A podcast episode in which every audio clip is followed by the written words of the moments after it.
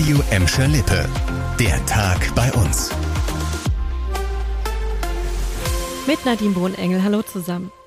Nach viel hin und her können die Schüler in Gladbeck, Bottrop und Gelsenkirchen kurz vor den Sommerferien wieder komplett in die Klassen zurückkommen. So ist zumindest der Plan von NRW-Ministerpräsident Armin Laschet. Voraussetzung für den täglichen Präsenzunterricht sei eine stabile 7-Tage-Inzidenz von unter 100 Neuinfektionen pro 100.000 Einwohner. Die bisherigen Hygienevorgaben, wie zum Beispiel die Maskenpflicht, bleiben natürlich bestehen. Außerdem sollen noch vor den Sommerferien möglichst viele Schüler geimpft werden. Noch noch in diesem Monat erwartet die Landesregierung, dass der erste Impfstoff ab 12 zugelassen wird.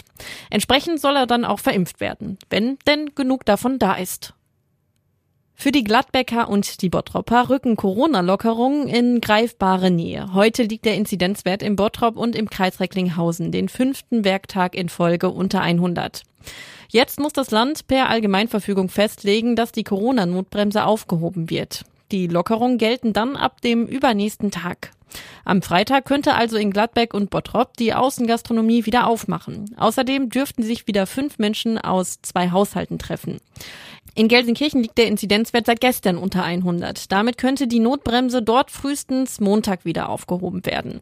Ab Freitag ist in Gelsenkirchen aber immerhin schon wieder Shoppen mit Termin möglich.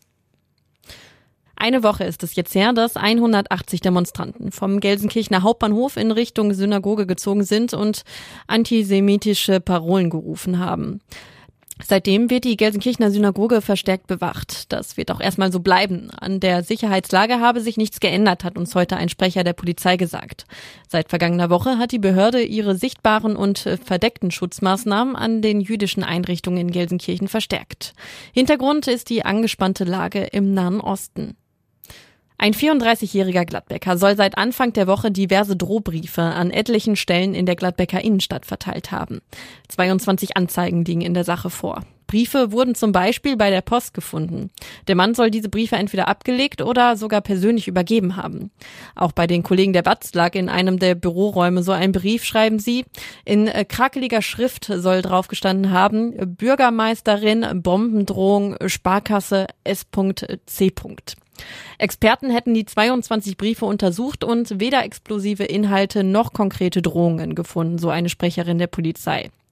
Der 34-Jährige sei der Polizei bekannt, gegen ihn wird jetzt weiter ermittelt. Der Vorwurf lautet Störung des öffentlichen Friedens.